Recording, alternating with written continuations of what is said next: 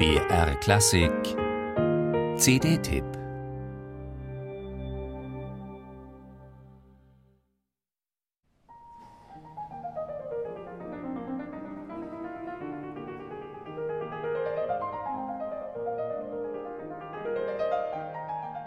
Interviews reichen schon lange nicht mehr. Social Media und Videoblogs gehören heute für jüngere Klassikstars zum Repertoire.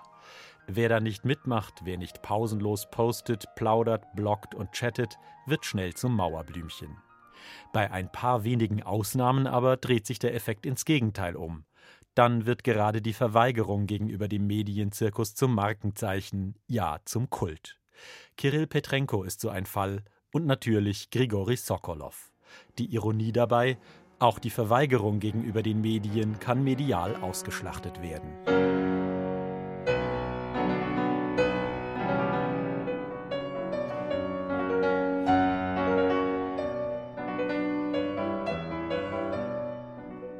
Die Neue Zürcher Zeitung etwa nennt Sokolow Zauberer, der Spiegel Riese, die Süddeutsche Zeitung Großwesir, die FAZ Guru und die Zeit erklärt ihn vollmundig zum bedeutendsten Pianisten der Welt.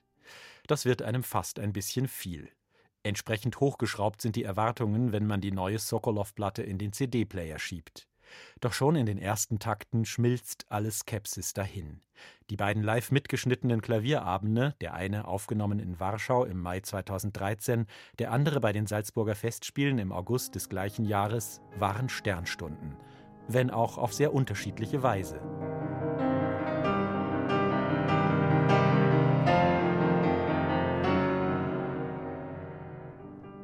In Schuberts erster Serie der Impromptus und in den späten drei Klavierstücken zeigt sich Sokolow auf faszinierende Weise als Sucher.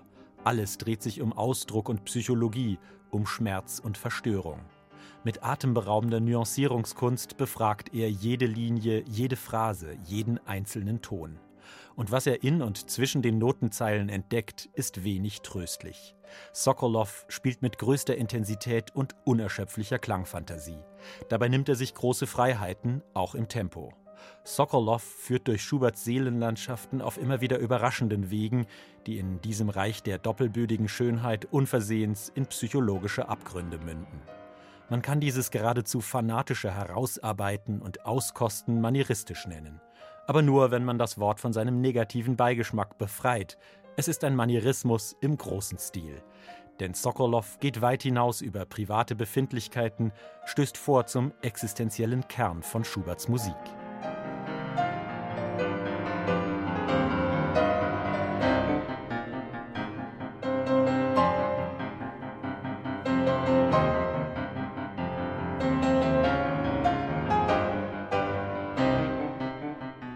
Ganz anders Sokolows Beethoven.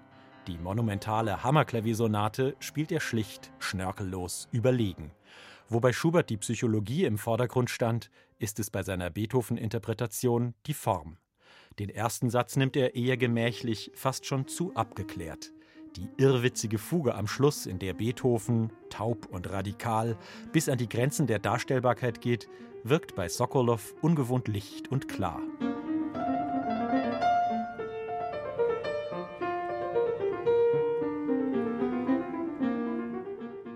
Höhepunkt ist der langsame Satz. Hier ist die Zeit aufgehoben. Alles schwebt, alles leuchtet. Man hört das mit ungläubigem Staunen. Diese Platte ist wirklich etwas Besonderes. Und Sokolow hat einfach recht.